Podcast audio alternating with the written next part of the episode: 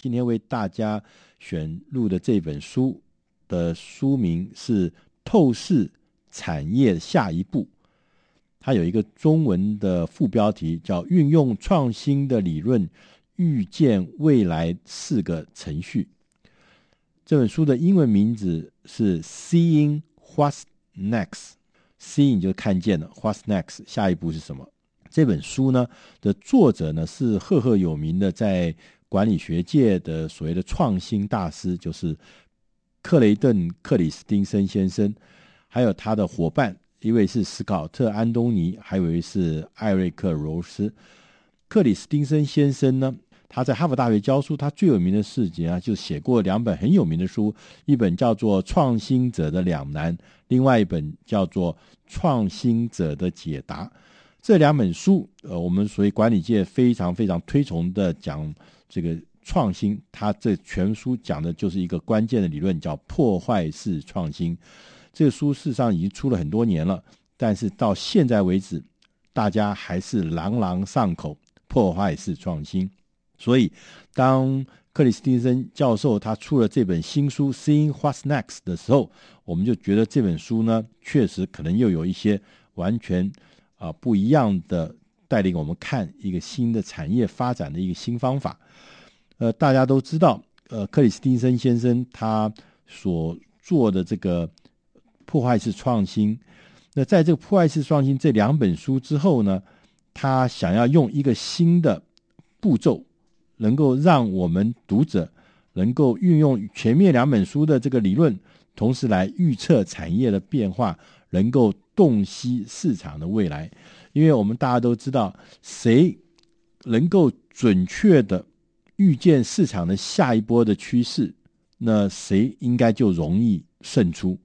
如果说你不能够预测，而只是在那边等待，或是等待那个市场自己呢的力量，自己呢让市场变得明朗的话，其实这个是非常可能是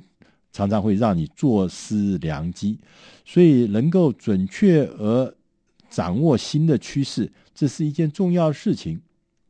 他说：“我们长期以来呢，很多的公司他们成功，就是因为能够持续的预测出公司，或者预测出产业，或者预出预测出新科技的发展的曲线，或是命运。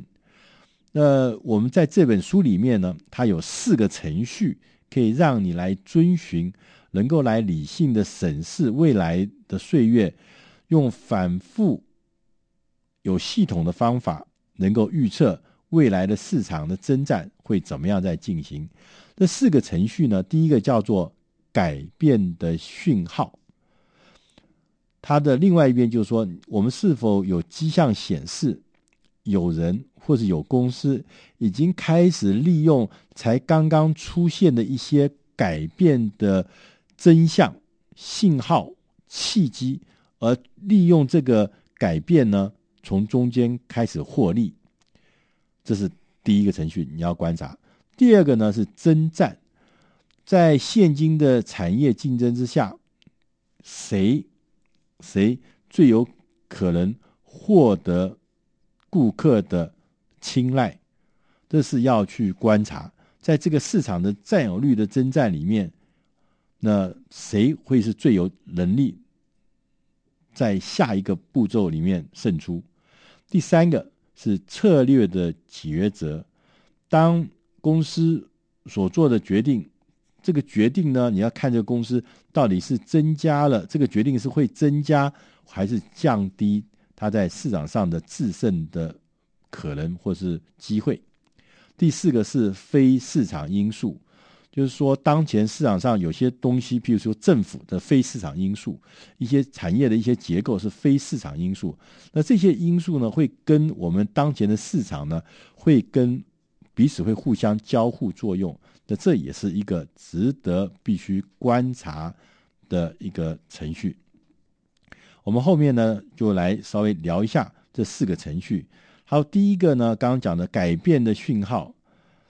识别。产业的改变何在及其可能性？他说，另外一个角度来看，就是要辨别出过去跟未来之间有哪些截然不同的地方？有一些焕然一新的产品、焕然一新的服务、焕然一新的商业模式，在上市的时候，在问世的时候，就已经带来了这个改变的信息。改变的信息呢，就是这个差异。所以你必须要在这个改变的出现之时呢，就可以观察到这个改变可能就是一个未来迫害式创新的重要的讯号。那我们通常要观察四个关键的信号，一个是来自非消费者，这些人可能是目前没有能力、没有经济上的呃钱财，或者说没有。管道能够接触到市面上现有的商品，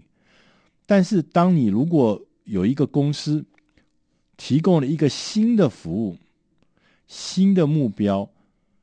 而且这个是能够帮助人更方便、更快速来解决，或者说他们一些目前正在做的一些事情得到新的解决方案，那这个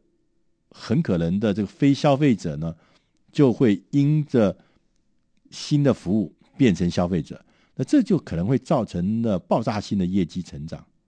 那我们在手机的智慧型手机这里面就可以看得到，过去不是每个人都在用智慧型手机，但现在变成每个人都在用智慧型手机。过去的智慧型手机很贵，现在开始有很中价、低价的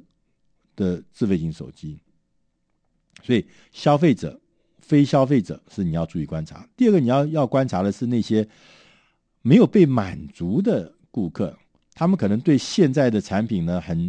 感到呢沮丧，他觉得有些服务还是没有得到满足。所以，所以如果有人新推出了功能强化的改良商品，或是改良型的服务，针对这一群未满足的顾客的话，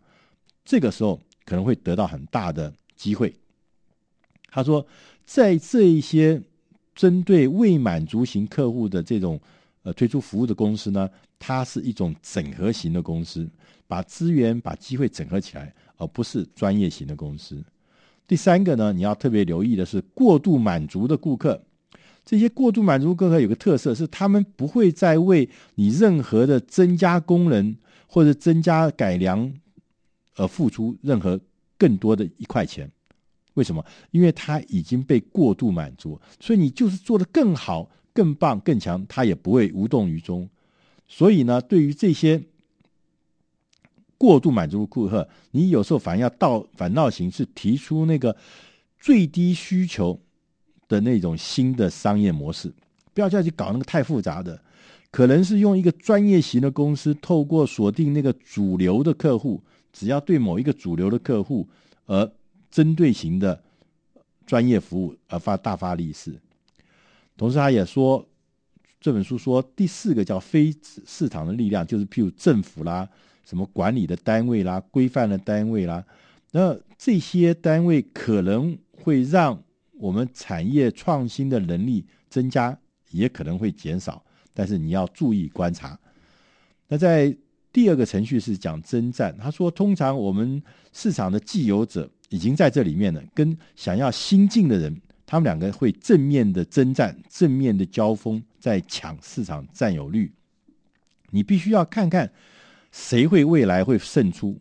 这个时候呢，你可能要用两个方法来预测这场市场占有率的征战，谁最有可能会胜出。第一个是评估每一家公司的相对的优势跟劣势，你看一看。预测一下系统的预测，在经过一段时间之后，谁会胜出？同时也要去辨别哪些公司正在做一些竞争对手不会或是不愿意做的事情，而这个通常这些不愿意或是不会的东西里面呢，可能就会蕴藏了巨大的利益在这里面。通常胜出者是从这里面跑出来的。第三个是策略的抉择。第三个程序呢是说。观察公司啊，一个公司如何回应潜在的破坏性攻击？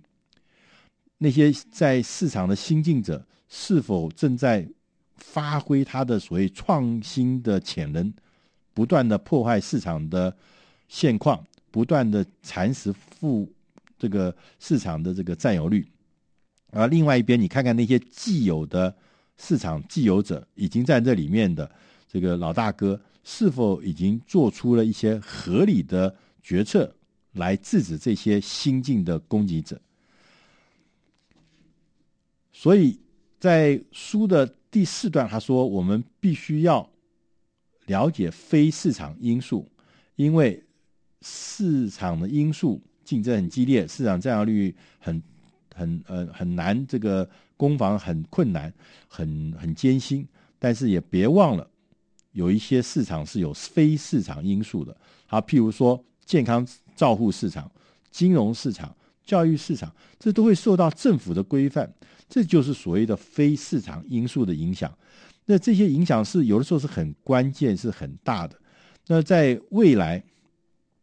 这些产业的境况。它对于新颖的创新，它在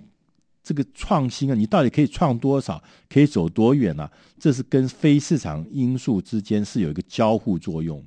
譬如说教育，我要做很大的创新，不一定政府可能会有管制的；金融服务业要做很多大胆的创新，不有这个证管会、呃证监会来控制，说不行，随便乱创，因为有很大的风险。对很多的产业来讲，非市场因素。也是必须要注意的。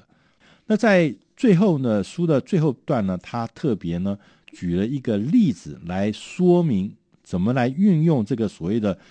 四个行动的程序，能够来观察未来的发展的呃走向。他举的这个例子是美国航空的产业。过去呢，航空的产业呢，我们都知道有些大型的航空公司，飞全世界的国际航空公司，我们都耳熟能详的航空公司。但是呢，在过去的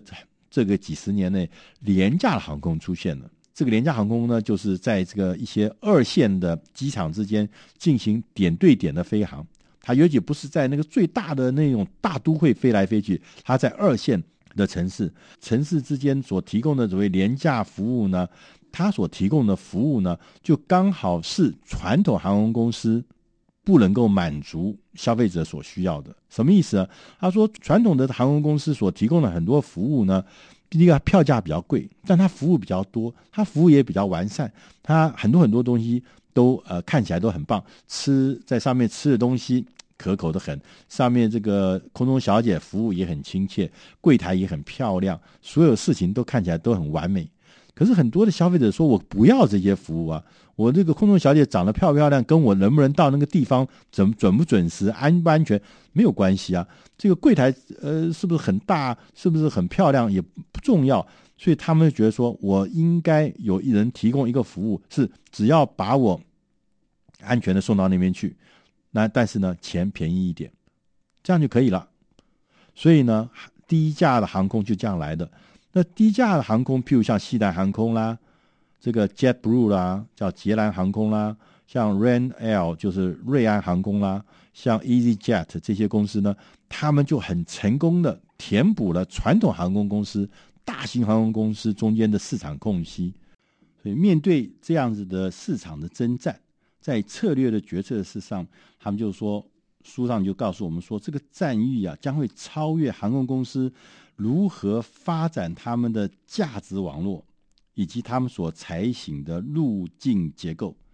也预计着将有着超越航空公司在这个机型上面选用机型上面的征战策略上面呢，都会嵌到在这里面呢，影响未来整体的发展策略。同时，他也特别强调说，未来因为非市场的因素呢，也会有很大的改变。因为美国的航空业已经解除了很多很多的限制，同时呢，对于那个飞机制造商的